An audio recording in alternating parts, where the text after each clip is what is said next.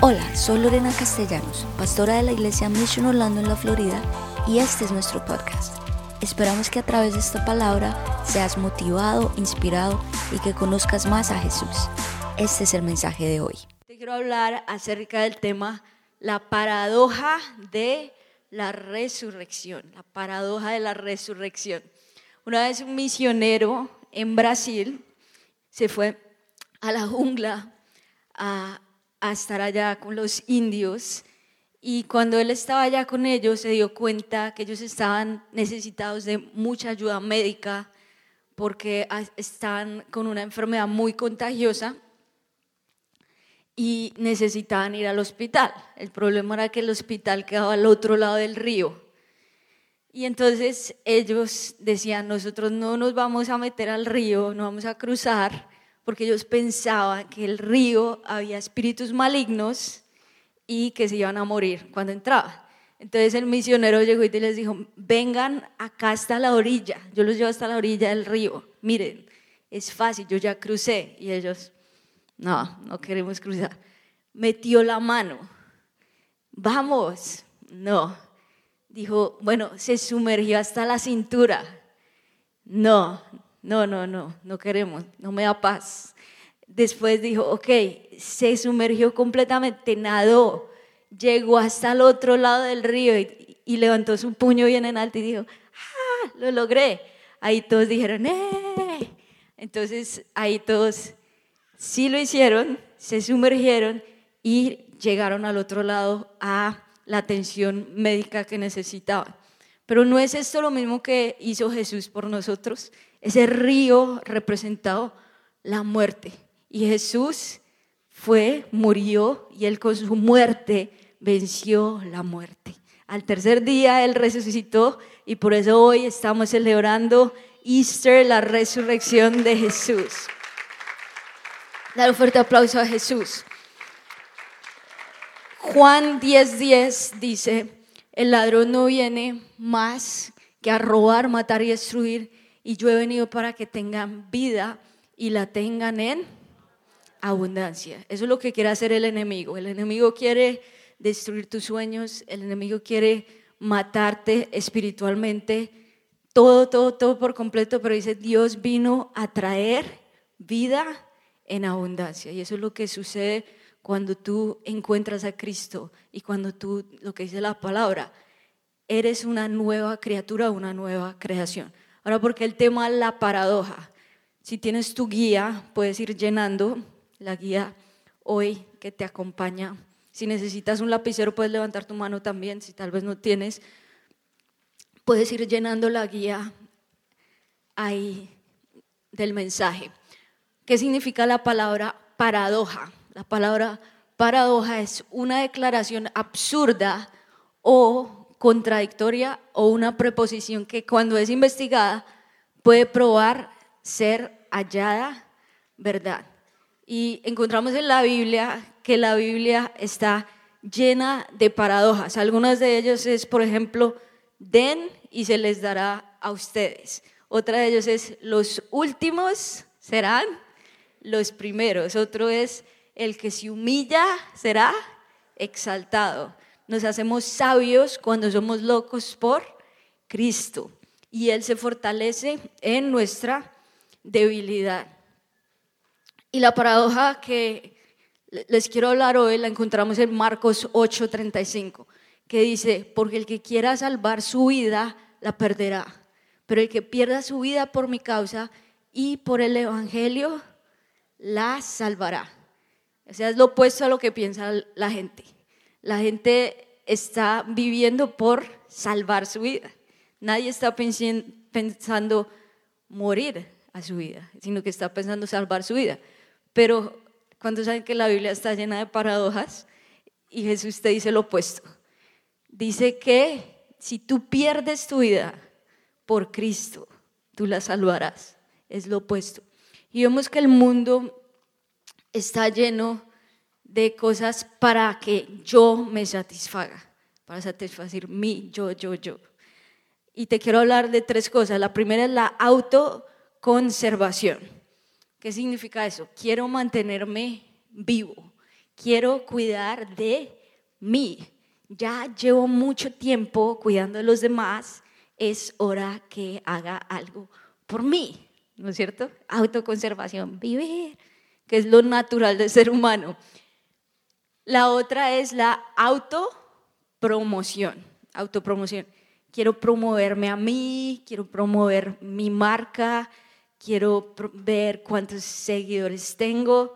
Y no sé si ustedes se dieron cuenta que hace un par de años, no sé cuántos, salió la palabra selfie, ¿sí? Entonces, el selfie, que es que mi foto. Y, y hoy en día todo el mundo usa el selfie en las redes sociales, muchas personas.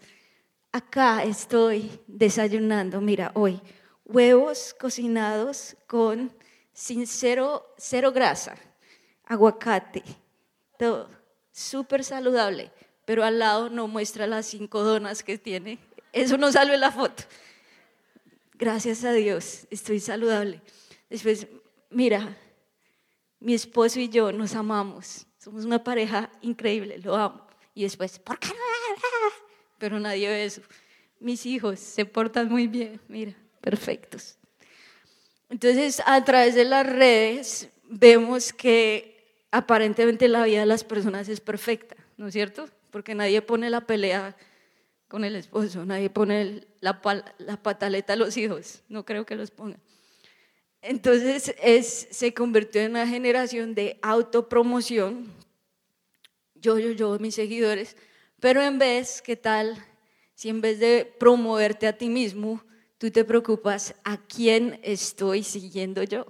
¿Y cuántos saben que hay mucha más bendición en decir, estoy siguiendo a Jesús? Diga conmigo, estoy siguiendo a Jesús. Y lo tercero es la autocomplacencia, que es que yo quiero todo de ya para allá. Entonces, no quiero cuidar tal vez mis alimentos, es que ya me quiero comer esto, no soy capaz tal vez de, tener una rutina, igual no es que ya me quiero comprar ese, ese carro, pero está súper endeudado así, no, pero es que yo quiero ese Tesla, yo sé que en 20 años lo puedo pagar, pero lo quiero ya.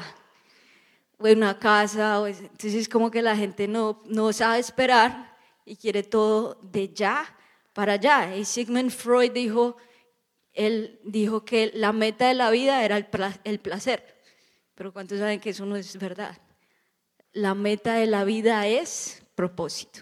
Dile que está a tu lado, la meta de la vida es propósito. Y el propósito lo encuentras en Cristo. Ahora cuando Jesús dijo, el que pierda su vida por mi causa la salvará, esto todo tiene un contexto. Entonces vamos a ir a, a Marcos 8, 27. El versículo 27 dice, Jesús y sus discípulos salieron hacia las aldeas de Cesarea de Filipo. En el camino les preguntó, ¿quién dice la gente que soy yo? Ahora, Cesarea de Filipo era una ciudad que quedaba al norte de Jerusalén era la ciudad donde la cultura, todas las culturas estaban ahí unidas, era como la ciudad cool, como el Times Square, algo así. Imagínense que algo así. Entonces Jesús los llevó allá para que ellos se dieran cuenta donde las personas adoraban a los dioses paganos. Y ahí dice, ¿quién dice la gente que soy yo? Unos dicen que Juan el Bautista. ¿Quién era Juan el Bautista? El primo de Jesús, el que también tenía ese celo por predicar y decirle a las personas cómo poner sus vidas en orden. Y otros decían que era Elías. ¿Quién era Elías? Ese gran profeta que Dios usó. Pero como él nunca murió, sino que dice que carros de fuego se los llevaron al cielo, muchas personas pensaban que Elías iba a volver. Y otros, los profetas, contestaron. Y sigue diciendo el siguiente. ¿Y ustedes quién dicen que soy yo? Tú eres el Cristo, afirmó Pedro.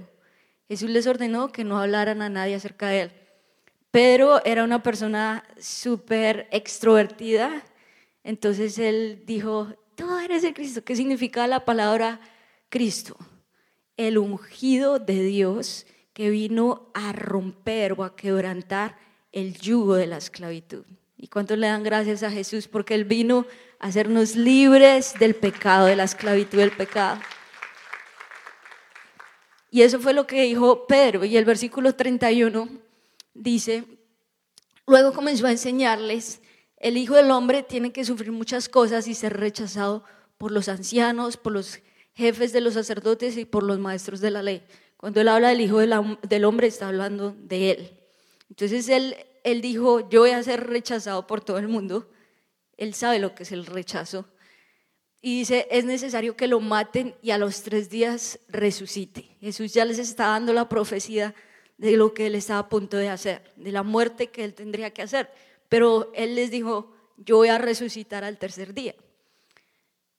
Y con mucha claridad. Entonces Pedro, que era ese discípulo que en el anterior versículo dijo, tú eres el Cristo. Al ratico le dijo, ven Jesús, ven por acá un momentico. Creo que esa parte de morir, no, dice que lo reprendió. Cuando uno escucha la palabra reprendió es una palabra que es fuerte, ¿no es cierto? Entonces Pedro, no Jesús, no, tú no tienes que morir, no digas eso Jesús. Entonces dijo el siguiente versículo, el versículo 33, pero Jesús se dio la vuelta, miró a sus discípulos y reprendió a Pedro. Aléjate de mí, Satanás, le dijo. Tú no piensas en las cosas de Dios, sino en la de los hombres. O sea, ahí Jesús también, lleno de autoridad, le habló súper fuerte, aún usó la palabra Satanás. Y dijo, aléjate. Pero lo, lo que más me impacta es que en ese momento Pedro no estaba viendo las cosas a través de la mente de Dios, sino que él estaba viendo todo lo que iba a acontecer a través del filtro de la cultura de ese lugar o de la cultura del mundo. Y por eso fue que Dios lo reprendió. Y ahí dice, entonces llamó a la multitud y a sus discípulos y le dijo, si alguien quiere ser mi discípulo, les dijo, que se niegue a sí mismo, lleve su cruz y me siga. Dios te está diciendo eso. Si tú quieres ser mi discípulo, tienes que negarte a ti mismo. ese es el gran secreto, mejor dicho. Y volvemos al siguiente versículo que es, pero porque el que quiera salvar su vida la perderá, pero el que pierde su vida por mi causa y por el Evangelio la salvará. Y ahí vamos a la, a la paradoja que de las, una de las paradojas de las cuales vamos a hablar hoy, que es si alguien quiere seguir a Cristo, debe negarse a sí mismo. ¿Por qué no repites esto conmigo? Si alguien quiere seguir a Cristo, debe negarse a sí mismo. Ahora, para nosotros, la cruz es una joya. ¿no es cierto? La cruz es algo que la gente se pone o que vemos en algún lugar, pero si tú ves el contexto para ellos, la cruz era el lugar más vergonzoso, la cruz era donde si alguien moría ahí, los peores criminales. Entonces Jesús le está diciendo, niégate, toma tu cruz y sígueme. Y la otra paradoja que vemos es, no puedes tener una resurrección sin una muerte, no puedes tener una resurrección sino una muerte, porque nosotros queremos la vida eterna. Queremos, sí, Señor, las bendiciones. ¿Quién no quiere las bendiciones de Dios? Todos, ¿no es cierto?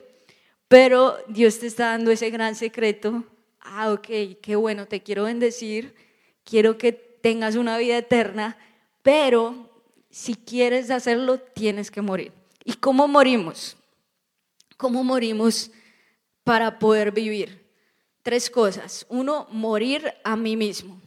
Morir a mí mismo. Lo vemos en Gálatas 2.20 que dice, he sido crucificado con Cristo y ya no vivo yo, sino que Cristo vive en mí.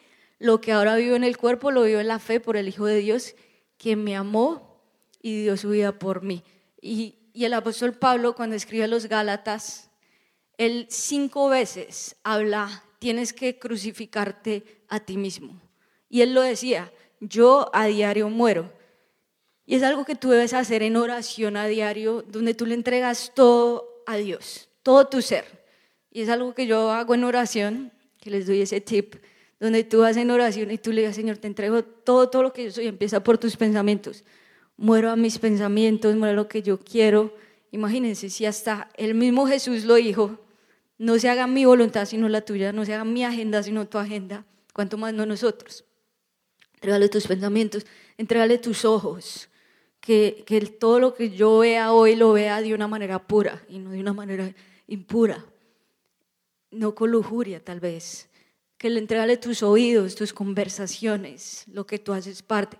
Entrégale tu boca. Dile, Señor, que todo lo que yo hable traiga vida y no ser parte del chisme, de hablar mal de los demás. Entrégale todo eso al Señor y dile, haz, haz tu voluntad de mí, entrégale tus manos, la obra de tus manos, que tú lo, lo que tú hagas pueda bendecir a otros.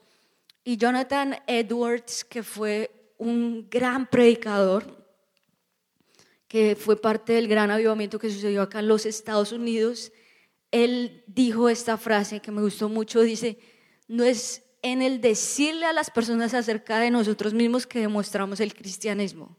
Las palabras son baratas. Esto es costoso. El morir a nosotros mismos es la práctica cristiana que demuestra la realidad de nuestra fe. En otras palabras, cualquiera puede decir lindas palabras, cualquiera puede postear un versículo. Eso es, esas son palabras y que está bien hacerlo, pero ¿qué es lo costoso? Morir a mí mismo, morir a lo que yo quiero, yo pienso, yo siento y decirle, Señor, hágase tu voluntad en mí. ¿Y cómo vas a, a morir a ti mismo? A través de la oración. Cuando tú puedes todos los días entregar tu ser a Dios en la oración, tiene mucho poder antes de salir corriendo, antes de salir a, a tu día, que tú le digas, Señor, muero a todo lo que yo siento, quiero, pienso y quiero cumplir lo que tú quieres para mí. Lo segundo es morir a la carne morir a la carne. Gálatas 5:17 dice, porque la carne desea lo que es contrario al espíritu y el espíritu lo que es contrario a la carne. Ambos se oponen mutuamente para que no hagan lo que quisieras. Tú estás en una guerra continua, porque la, la palabra de Dios nos dice que el hombre por naturaleza es pecador. Y si tú no estás alimentando las cosas del espíritu, entonces empiezas a alimentar más las cosas de la carne y por lo tanto terminas haciendo más la voluntad de la carne. Y eso es, es una guerra que está así continua y por eso tú le quieres decir al Señor, le dices, Señor, quiero morir a lo que yo quiero y quiero que tu Espíritu Santo viva en mí. Y los que pertenecen a Cristo crucifican su carne. ¿Y cómo lo vas a hacer? A través de la adoración. Es lo que tú experimentas en este auditorio. Es lo que tú experimentas cuando estás cantando una canción al Señor y que tú le dices, Señor, no se trata de mí, no se trata de que la gente me, me vea a mí, sino se trata de ti. Hay mucho poder cuando tú le dices, la gloria sea para ti, Señor, te bendigo, le cantas una canción a Dios y por unos momentos pones tu mirada, es en Él y no en ti, porque el ser humano está pensando en lo que yo necesito ya. Pero si tú puedes levantar tu mirada al cielo y darle gloria a Él, darle las gracias en adoración, la adoración te conecta con Dios. Por eso cuando tú vienes acá dices, te adoro, es muy poderoso. Y lo tercero es morir al mundo. Morir al, al mundo. ¿Desde cuándo tú piensas que el mundo ha estado en ti? tal vez de ese momento que abriste una puerta. Así que decide cuánto del mundo vas a permitir en ti. Muchos de ustedes tienen que empezar a escuchar más la voz del Espíritu Santo que la voz de otras voces. El Espíritu Santo es la única persona que te puede convencer a ti de pecado. No escuches lo que nosotros aún te decimos a ti, haz esto, lo que otras personas te, dicen a ti. Escucha lo que dice la palabra de Dios, escucha que el Espíritu Santo te te habla a ti. Y Gálatas 6:14 dice, en cuanto a mí, jamás se me ocurre jactarme de otra cosa sino de la cruz de nuestro Señor Jesucristo, por quien el mundo ha sido crucificado para mí y yo para el mundo. No te jactes de nada más, sino siempre, por eso solamente Dios merece toda la honra y a través de qué tú vas a poder vencer esto. A través de la palabra de Dios, a través de la palabra de Dios es que tú vas a poder vencer el mundo. Juan 17, 14, 17 dice, yo les he entregado tu palabra y el mundo los ha odiado porque no son del mundo, como tampoco yo soy del mundo. No te pido que los quites del mundo, sino que los protejas del maligno. Ellos no son del mundo, como tampoco lo soy yo. Santifícalos en la verdad, tu palabra es la verdad. ¿Cuántos pueden decir esto? Tu palabra es la verdad. Dile una vez más, tu palabra es la verdad. ¿Saben por qué esto es tan importante? Porque hoy en día todo el mundo tiene su verdad. Todo el mundo quiere cambiar las cosas de, de acuerdo a que no, es que la sociedad va cambiando, entonces ya la palabra de Dios ya no, no, no aplica a lo de hoy. Pero la verdad, Jesús mismo lo dijo, ¿cuál es la verdad absoluta? La palabra de Dios. Y eso es lo que te va a proteger. Por eso esos tiempos de meditar en la palabra, estudiar la palabra, son los que te van a mantenerte a ti enfocado en la verdad. ¿Cuánto le dan gracias a Dios por su palabra?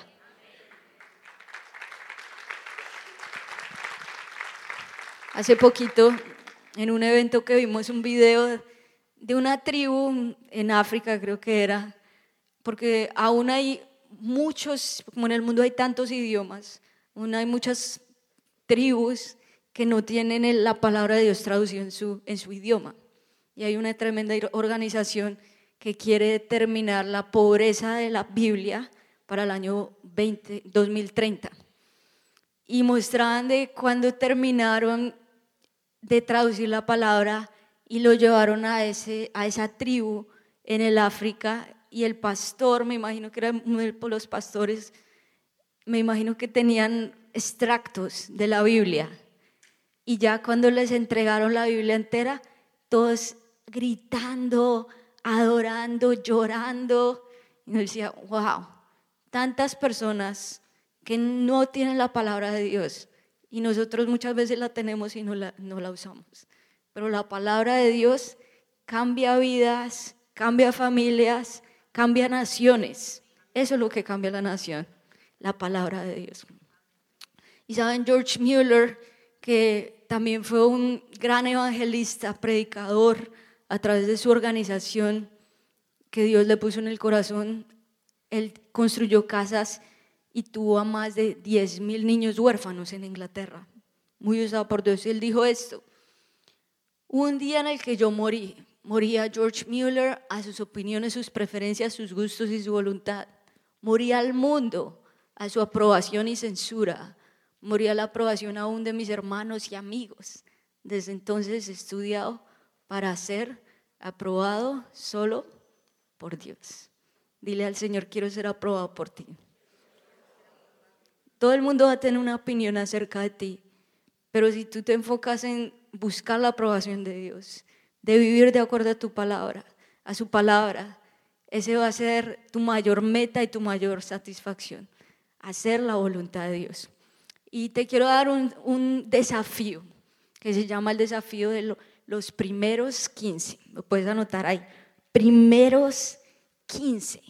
Es una fórmula es una fórmula que te queremos dar hoy que son 15 minutos por día. Y es una fórmula para que de aquí a 7 días, o sea, el próximo domingo, tú nos puedas comentar cómo te fue, tal vez a la persona que te invitó, a un amigo, acá alguien del Mission Team también le puedes comentar o a ese líder del grupo Go, coméntale. Entonces lo primero que vas a hacer es cinco minutos en oración. Todos los días, los primeros 15. Cinco minutos en oración. Ahí tú vas a decir, Señor, rindo todo lo que soy delante de ti. Igual, si te puedes arrodillar ahí, el simple hecho de arrodillarse o inclinarse es que tú ya estás diciendo, hay alguien mucho más importante que yo. Es un acto de humildad. Dice ahora si le dije, Señor, hoy oro y entrego todo. Hay diferentes modelos, pues decirle, Señor, lo que dijo Jesús, adoro a mi Padre que está en los cielos, santificado sea tu nombre, venga tu reino, Señor, y hágase tu voluntad en mi vida. Y ahí tú empiezas también a decirle, te entrego mis pensamientos, mis ojos, lo que yo hable hoy, que sea hable vida, mis oídos, que mi trabajo, Señor, contribuya. Señor, añada valor a las personas. Después va cinco minutos en adoración. Y esos cinco minutos en adoración, igual, cantas una canción por cinco minutos. Nosotros hicimos un playlist que se llama Adoración Mission Orlando, lo puedes buscar en Spotify. Alguna de esas canciones o alguna canción de adoración que tú conozcas. Hay muchos artistas salmistas y hay también cinco minutos en adoración, igual donde tú te estás recordando las glorias para Dios. Y cinco minutos en la Biblia, por lo menos cinco minutos en la iglesia, en la Biblia, perdón. Y cuando termines este desafío, si lo puedes hacer siete días, tú vengas acá y digas, wow, la diferencia que fue mi día, la diferencia que fue mi semana. O sea, el mundo a tu alrededor va a estar igual, tu trabajo va a estar igual. Esa misma persona tal vez que no te cae muy bien va a seguir ahí, no va a cambiar la situación. Espero que no sea tu esposo o tu esposa, no Pero eso va a estar igual pero tú vas a estar diferente porque tú ya le estás entregando tu día a Dios, tu semana a Dios. Les digo que eso es, todos los días yo lo hago y es como mi alimento diario, no puedo ir sin esto, sin salir de, de esto y te cambia tu vida, te cambia todo. Y llegas acá ah, renovado. Después lo vas a hacer siete días, después un mes, después dos meses. Y ya después no vas a poder vivir sin esto porque ya va a ser como el alimento espiritual para ti. Entonces, los primeros 15, 5 minutos en oración, ahí morir a mí mismo. 5 minutos en adoración, morir a la carne. Y 5 minutos en la Biblia, morir al mundo. Primeros 15. ¿Cuántos se unen a este desafío? Amén. Dale un fuerte aplauso al Señor. Y hoy vamos a, darle gracias a Dios por su resurrección, porque Él fue esa persona que cruzó el río, que murió y que nos dijo, hay vida en mí, yo vencí la muerte. Así que donde estás ahí, pon tu mano en tu corazón y vas a repetir esta oración. Señor Jesús, gracias por morir por mí en la cruz. Gracias por entregarlo todo por mí. Gracias porque tú venciste la muerte y al tercer día resucitaste. Gracias porque tú me prometes la vida eterna. Gracias Señor porque me haces libre de la esclavitud del pecado. Hoy yo decido morir a mí, morir a la carne morir a lo que yo deseo, morir al mundo y vivir a Cristo y, vivir por Cristo. Gracias Señor por amarme y hacerme tu hijo o tu hija. En el nombre de Jesús. Amén. Amén. Dale un fuerte aplauso. Gracias por escucharnos. Esperamos que este mensaje haya sido de gran bendición para ti. Te invito a que te suscribas y lo compartas con tus amigos. Para más contenido en nuestra iglesia visita missionorlando.com. Que Dios te bendiga.